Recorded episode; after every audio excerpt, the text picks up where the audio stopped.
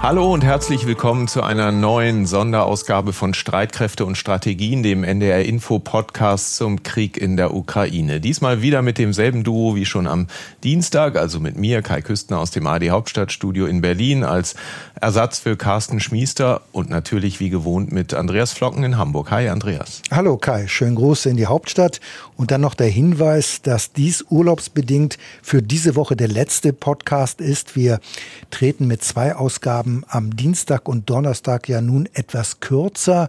Am kommenden Dienstag dann eine neue Folge. Und ich verspreche vermutlich nicht zu viel, wenn ich schon jetzt sage, dass dann das Top-Thema wohl der Dreiergipfel in Teheran sein wird, also mit Putin, Erdogan und Raisi.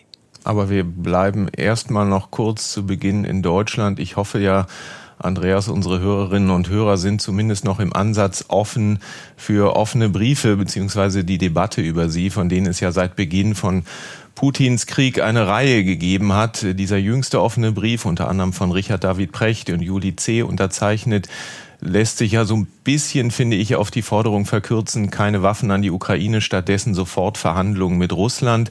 Und genau dazu hat sich jetzt erstmalig der ehemalige Bundespräsident Joachim Gauck geäußert. Wie kann ich auf Verhandlungen setzen und gleichzeitig einen Verhandlungspartner, nämlich den Überfallenen und hm. Schwächeren, dadurch schwächen, dass ich ihm nicht weiter aufhelfe? Sondern er muss natürlich aus einer Position von Respekt verhandeln können. Und Respekt gewinnt er, wenn er dem Gegner auch mhm. Niederlagen beibringen kann. Und den Verzicht auf Waffenlieferungen ist im Prinzip eine Begünstigung des Aggressors. Und deshalb kann ich diese Menschen beim besten Willen nicht verstehen. Joachim Gauck hat bei Lanz im ZDF noch viel ausführlicher dazu Stellung genommen und macht damit auch in den sozialen Netzwerken ziemlich Furore. Auch zur Frage, ob er als ehemaliger Pfarrer eigentlich selber eine Waffe in die Hand nehmen würde gegen so einen Aggressor. Eine Frage, die Gauck äh, bejaht. Und jetzt hat es zeitlich passend dazu eine weitere Veröffentlichung gegeben. Die Autoren nennen es nicht offener Brief, aber ich glaube, man kann das in die Kategorie einsortieren, in dem Militärexperten und Politikwissenschaftler wie Carlo Masala, Gustav Gressel und andere in der Frankfurter Allgemeinen der Politik sehr ausführlich Handlungsanleitungen zu geben suchen und unter anderem begründen, warum die Ukraine weiter wirtschaftlich und auch militärisch gestärkt werden muss. Ich zitiere einfach mal, dort heißt es, es gilt durch externe Unterstützung die Ukraine zu befähigen, einen Diktatfrieden durch Erhöhung der Kosten für Moskau abzuwenden und Zeit für die Wirkungsentfaltung der Sanktionen zu gewinnen. Ansonsten drohen weitere gravierende Kriegsverbrechen und Zerstörungen in der Ukraine und ihre dauerhafte Schwächung, möglicherweise sogar ihre Unterwerfung. Sollte die Ukraine diesen Krieg verlieren, muss damit gerechnet werden, dass Russland weitere regionale Kriege plant, um die europäische Sicherheitsordnung zu zerstören. Zitat Ende. Also diese Debatte hier in Deutschland, offene Briefe in Zeitungen, offener Schlagabtausch in Talkshows wird uns, glaube ich, weiter begleiten. Aber erstmal von der Meta auf die praktische Ebene. Es scheint, Andreas, in gleich zweierlei Hinsicht ein bisschen Anlass zur Hoffnung zu geben bei den bislang blockierten Getreideausfuhren aus der Ukraine zum einen und beim Streit zwischen Russland und Litauen um die Enklave Kaliningrad zum anderen. Außerdem sehen wir uns mal den zwar viel besprochenen, aber doch eher stockenden Waffenringtausch etwas genauer an. Wir zeichnen diesen Podcast auf am Donnerstag, den 14. Juli 2022 und Andreas zunächst wie immer der Blick auf die aktuelle Lage in der Ukraine. Wie sieht's da aus? Ja, aus dem Osten, genauer aus der Region Donetsk, werden vor allem Artillerie- und Luftangriffe gemeldet. In der Großstadt Kramatorsk sind Raketen eingeschlagen. Diese Stadt gilt ja neben Slowiansk als das nächste Ziel der russischen Streitkräfte im Donbass. Die russischen Verbände werden allerdings zurzeit verstärkt und umgruppiert, denn die Einnahme der Region Luhansk war mit hohen eigenen Verlusten verbunden. Also die russischen Verbände sind geschwächt. Trotzdem gibt es in Donetsk auch begrenzte russische Offensivoperationen. Sie sollen jedoch nach ukrainischen Angaben nicht erfolgreich gewesen sein. Das heißt, es habe keine Geländegewinne der russischen Streitkräfte gegeben. Und wenn wir jetzt mal auf den Süden der Ukraine blicken, in der Region Cherson, sind die ukrainischen Streitkräfte seit einigen Tagen verstärkt zu Gegenangriffen übergegangen. Die russischen Verbände sind dort schon länger in der Defensive und versuchen ihre Positionen zu halten. Die ukrainischen Streitkräfte greifen jetzt immer öfter russische Munitionslager und Kommandostellen in der Tiefe an, also also weit ab von den eigenen Stellungen. Zum Einsatz kommen dabei vor allem die von den USA gelieferten Mehrfachraketenwerfer HIMARS. Sie haben eine Reichweite von bis zu 80 Kilometern. Mit entsprechenden Raketen könnten sie eigentlich noch viel weiter wirken, aber das wollten die USA ganz bewusst nicht. Und glaubt man russischen Militärbloggern, dann machen diese Angriffe den russischen Streitkräften ziemlich zu schaffen. Allerdings hat es im Süden auch russische Raketenangriffe gegeben. So sind in der Hafenstadt Mikolajew mehrere Raketen eingeschlagen. Einen verheerenden Raketenangriff hat es zudem in der Zentralukraine auf die Stadt, auf die Großstadt, muss man sagen, Venezia äh, gegeben.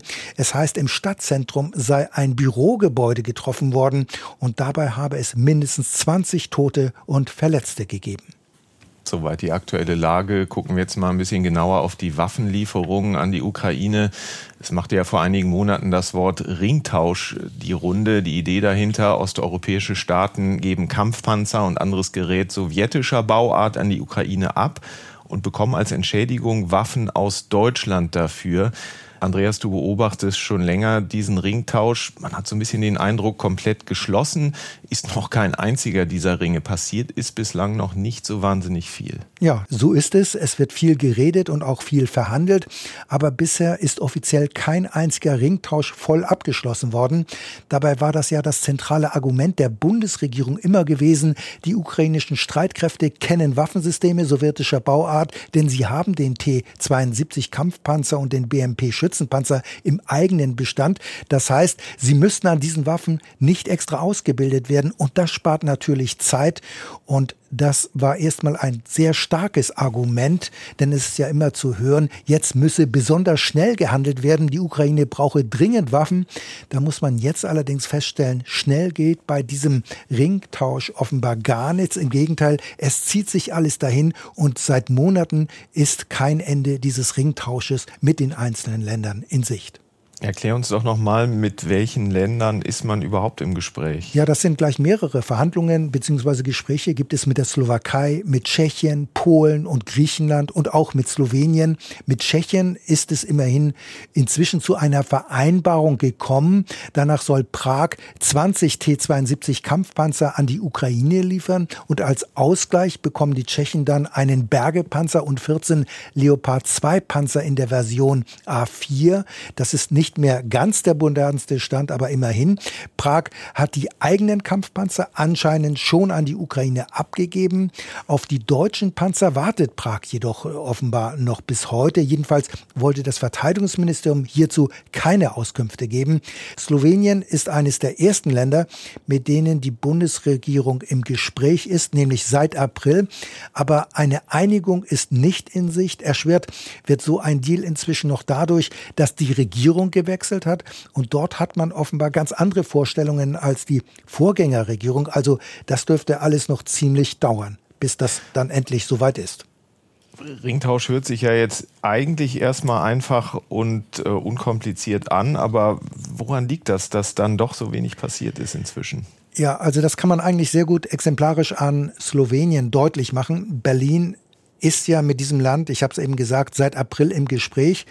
Die Slowenen sind bereit, 30 T-72 Kampfpanzer und 35 modernisierte BMP-1 Schützenpanzer an die Ukraine zu liefern. Das Kompensationsangebot aus Berlin hält man in Slowenien allerdings für nicht akzeptabel, denn Deutschland hatte Schützenpanzer Marder und Transportpanzer Fuchs angeboten.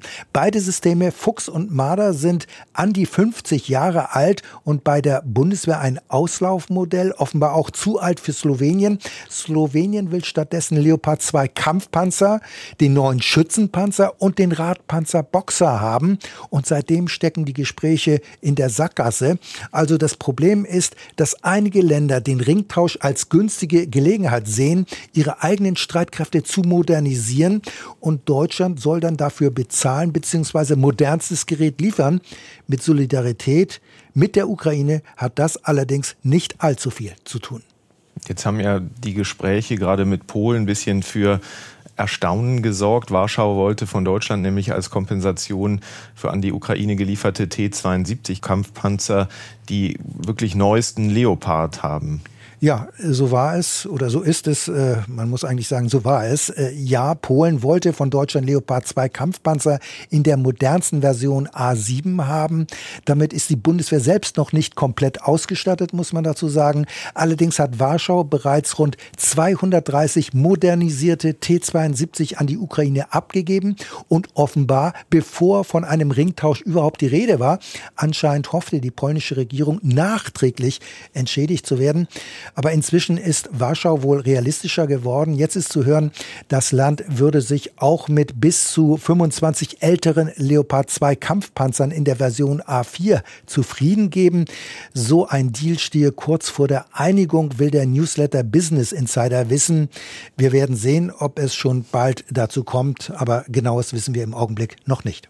Das ist auch so ein bisschen das, was wir in Berlin hören, dass es bei Polen Bewegung gibt, aber eben noch keinen endgültigen Abschluss. Ähm, jetzt werden unter der Überschrift Ringtausch auch Gespräche mit Griechenland geführt. Das ist ja erstmal so ein bisschen verblüffend auf den ersten Blick, zumindest was das Material angeht, denn Griechenland ist ja schon seit ewigen Zeiten NATO-Mitglied und eben nicht im Warschauer Pakt gewesen. Ja, das ist auf den ersten Blick in der Tat verblüffend. Aber Griechenland hat äh, einen Bestand an BMP-1 Schützenpanzer sowjetischer Bauart und die sind damals nach der deutschen Einheit an Athen verkauft worden. Das heißt, sie gehörten mal zur nationalen Volksarmee der DDR. Athen hat rund 500 dieser Gefechtsfahrzeuge erworben. Sie sind also mehr als 30 Jahre alt.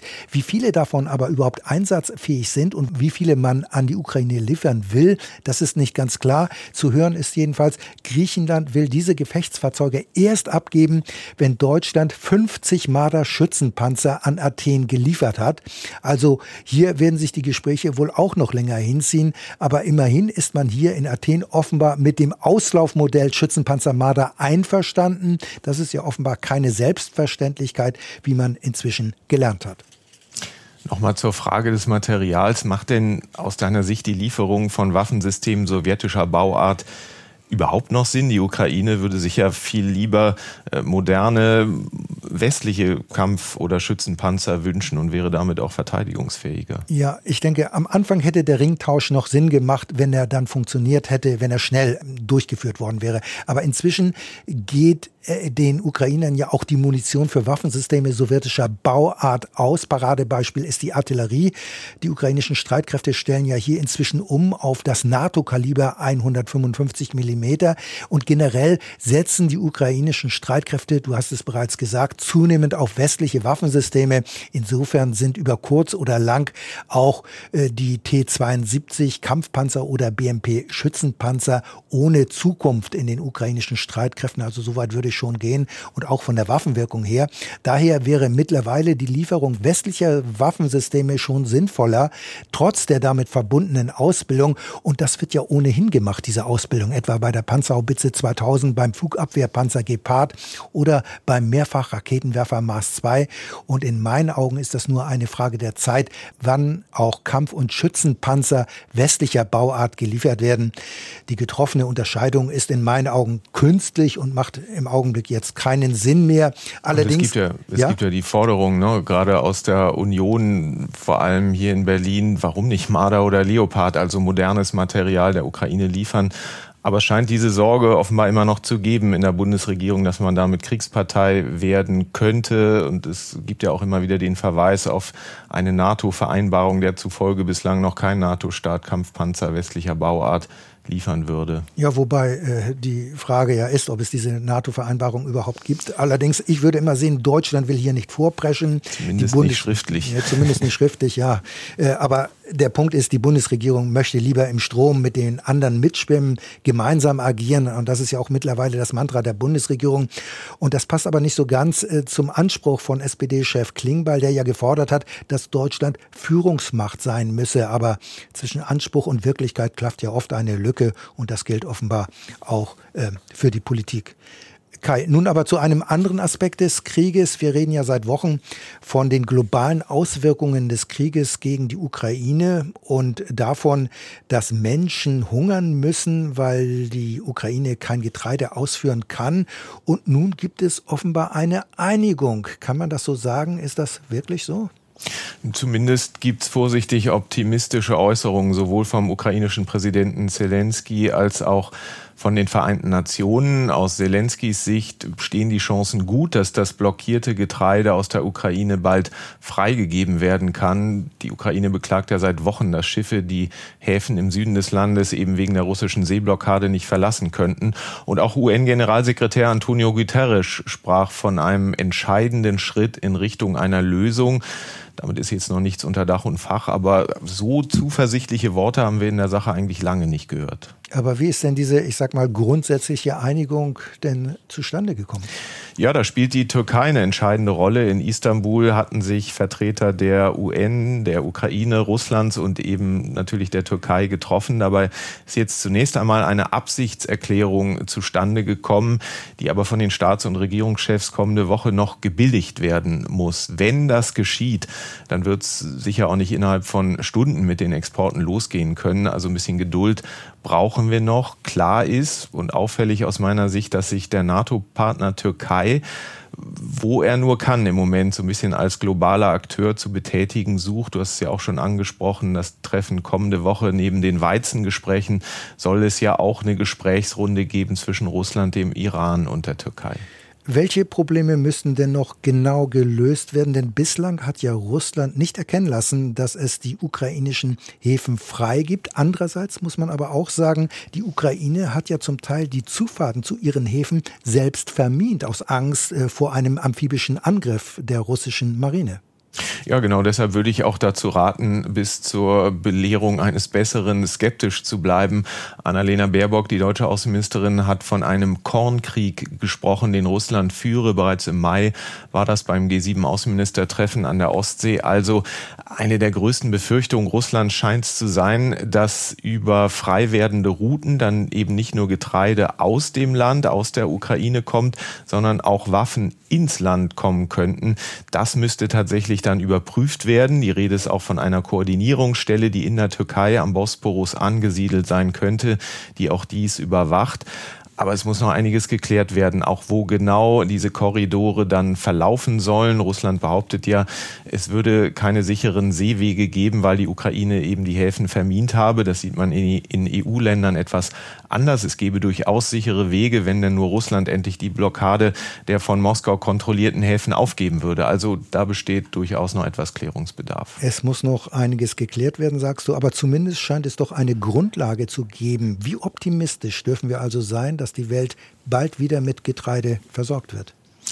Ich bleibe noch etwas zurückhaltend, eben weil Russlands Präsident Putin ja nicht nur Gas als Waffe benutzt, um mit der Drosselung Preise in die Höhe zu treiben und die EU äh, zu destabilisieren, sondern das auch mit Nahrungsmitteln tut. Er verbreitet ja unter anderem die Propaganda, die Länder in Afrika, die von ukrainischem Getreide abhängen, würden deshalb hungern, weil es EU-Sanktionen gebe. Auch haben wir in der Ukraine brennende Getreidefelder gesehen, wo Kiew Moskau vorwirft, dies bewusst zu tun, bewusst Brände zu legen, um die Ernte zu zerstören. Also es hat sich gezeigt, dass Putin eine bestimmte Politik eigentlich erst dann aufgibt, wenn er sieht, dass er mehr Nachteile als Vorteile davon hat und ihn ansonsten der Hunger in der Welt nicht wirklich schert. Deshalb würde ich auch sagen, gut, dass es diese Verhandlungen gibt und noch besser, dass es eine vorläufige Einigung zu geben scheint, aber der Praxistest wartet eben noch. Wir werden also abwarten müssen, was genau bei dem Treffen, bei dem Gipfel in der kommenden Woche beschlossen wird.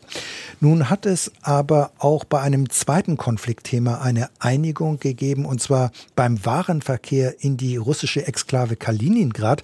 Kai, erklär uns doch vorab nochmal, worin das Problem bestand. Ja, dafür ist es vielleicht ganz hilfreich, sich nochmal eine Karte vor das innere Auge zu zaubern. Kaliningrad ist dieses kleine russische Fleckchen Erde an der Ostsee, das aber nicht direkt verbunden ist mit dem Rest des russischen Gebiets. Wenn man dahin will von Russland aus, muss man durch Belarus durch und von da durch EU- und NATO-Staaten, nämlich entweder durch Litauen oder durch Polen.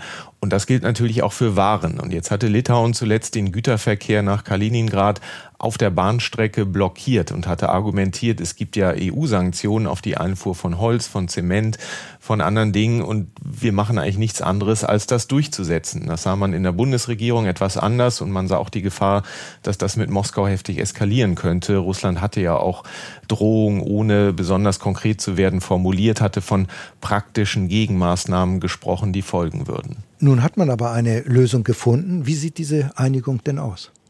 Vereinfacht ausgedrückt sieht die so aus, dass Russland weiter Güter per Schiene in seinen Landstrich an der Ostsee bringen darf. Möglich wird das dadurch, dass die EU-Kommission ihre Vorgaben zu den Sanktionsregeln jetzt präzisiert hat und demzufolge darf Russland auch auf Sanktionslisten der EU stehende Güter wie Holz oder Zement per Bahn durch Litauen transportieren. Aber bestimmte Einschränkungen bleiben. Der Transport darf nicht auf der Straße stattfinden und es dürfen auch keine Güter durchgeleitet werden, für die eine Doppelnutzung möglich wäre, also sowohl für zivile als auch für militärische Zwecke. Also aus meiner Sicht ein Kompromiss, der aber doch sehr stark auch die deutsche Handschrift trägt, der zufolge man die Dinge nicht zu sehr eskalieren lassen sollte mit Russland.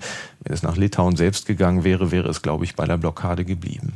Und wie reagiert Moskau auf diese Klarstellung aus Brüssel? Das russische Außenministerium hat äh, nach den Drohungen der vergangenen Tage eine Mitteilung veröffentlicht, in der es wörtlich heißt, dass man in der EU-Entscheidung Anzeichen von Realismus und gesunden Menschenverstands erkenne. Das kann man als Anzeichen von Zufriedenheit deuten. Die sprechen im russischen Außenministerium aber auch noch davon, dass Fragen offen blieben und man die Umsetzung der Regelung beobachten werde. Das ging dann schon wieder eher so ein bisschen in Richtung Skepsis. Und was heißt das jetzt, Kai? Ist dieser Konflikt damit vom Tisch? Ja, selbe Frage wie eben mit dem Getreide. Also auf dem Papier ja, aber die Praxis ist natürlich wieder eine andere Sache, denn die Klarstellung bietet Litauen natürlich die Möglichkeit zu Kontrollen. Es sollen ja eben bestimmte Güter auch nicht nach Kaliningrad gelangen. Das heißt, man hat es nun auch wieder in Vilnius ein wenig in der Hand, wie sehr man diese Güterdurchleitung verlangsamt und Russland das Leben etwas schwer macht. Und äh, von einem strengeren Screening-Prozess hat der Leiter des Kontrollpunktes in Litauen auch bereits gesprochen. Also wir müssen sehen, wie weit Theorie und Praxis, wie weit Papier und Praxis am Ende auseinanderklaffen. Also völlig vom Tisch ist die Sache aus meiner Sicht noch nicht. Ja, möglicherweise müssen wir damit, müssen wir uns damit erneut beschäftigen.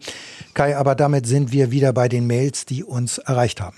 Ja, und wieder beim Thema Ringtausch, denn Jan Müller aus Berlin fragt uns, verstehe ich es richtig, dass sich beim Thema Ringtausch einige Länder hier bereichern wollen und nur dann altes sowjetisches Gerät abgeben, wenn sie im Gegenzug neueste Waffen deutscher Bauart bekommen, anstatt ähnlich alte wie die, die sie abgeben würden. Das ist Frage eins. Frage zwei lautet, mit den Lieferungen Waffen unterschiedlichster Bauart kann ich mir vorstellen, dass die Logistik, also Munition, Ausbildung, Wartung etc. ein absoluter Albtraum ist. Das, so könnte ich mir vorstellen, geht auf die Einsatzbereitschaft. Wie kann man, fragt Herr Müller, die Ukraine dabei unterstützen? Also zunächst zum Ringtausch. Darüber haben wir ja am Anfang bereits gesprochen, ob sich einige Länder daran bereichern wollen. Also das würde ich so nicht formulieren, aber klar, die Länder haben auch eigene Interessen und sie wollen ihre Streitkräfte modernisieren.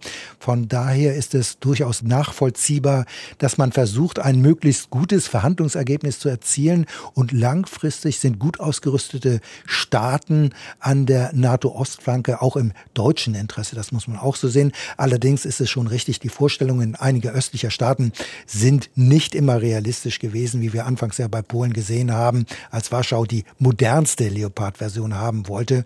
Und um Druck zu machen, hatte sich dann ja auch noch der Staatspräsident eingeschaltet. Also beim Ringtausch läuft immer noch nicht vieles so gut, wie es eigentlich sein sollte. Dabei sollte ja ursprünglich alles ganz schnell und unkompliziert gehen. Es sollte schnell und unkompliziert abgewickelt werden. Aber die Ukraine wartet in den meisten Fällen weiterhin noch auf das in Aussicht gestellte Gerät. Und zur Logistik, ja, ein Vorteil des Ringtausches ist es ja normalerweise, das Waffensystem Waffensysteme sowjetischer Bauart die Logistik erleichtern würden, weil diese Waffen ja bereits im Bestand der Ukraine sind. Mit der Lieferung verschiedener Waffensysteme stehen die ukrainischen Streitkräfte aber inzwischen in der Tat vor einer riesigen Herausforderung. Das haben wir in diesem Podcast ebenfalls ja bereits mehrfach erörtert. Ja, ich würde zustimmen. Das geht natürlich auf Kosten der Einsatzbereitschaft, auf Kosten der Kampfkraft. Ja, soweit würde ich auch gehen. Und eine einheitliche Ausrüstung ist immer anzustreben. Das wird ja bereits bei der Artilleriemunition in Ansätzen gemacht. Dort stellt die Ukraine bereits um auf das NATO-Kaliber 155 Millimeter, aber auch, weil der Vorrat an der bisher verwendeten Artilleriemunition sowjetischer Herkunft zur Neige geht. Allerdings muss man natürlich immer sehen, die Ukraine befindet sich im Krieg und Russland ist beim Material weit überlegen und da nimmt die Regierung in Kiew natürlich jede militärische Unterstützung an, die dem Land angeboten wird und das ist auch durchaus nachvollziehbar. Das war unser Streitkräfte und Strategien Extra Podcast vom 14. Juli 2022. Wir hören uns wieder am kommenden Dienstag mit der nächsten Ausgabe. Wir freuen uns auch weiterhin über Mails mit Hinweisen oder Fragen an uns unter streitkräfte.ndr.de. Bis dahin verabschieden sich Andreas Flocken und Kai Küstner. Und zum Schluss noch eine Hörempfehlung von uns für euch und Sie. Unsere Kolleginnen und Kollegen vom Podcast Synapsen gehen in jeder Folge auf Spurensuche in der Wissenschaft. Sie liefern Fakten, Hintergründe und Geschichten zu aktuellen Fragen der Forschung.